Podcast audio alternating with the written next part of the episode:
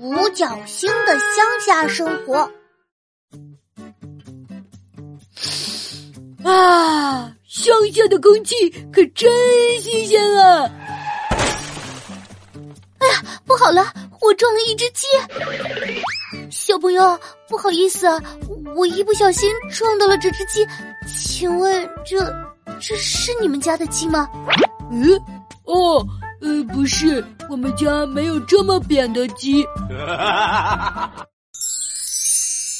五角星，你去抓一只鸭子来，今天晚上我炖老鸭汤给你喝。哎，好呀，来了，奶奶。五角星，你抓它的时候，它有没有叫啊？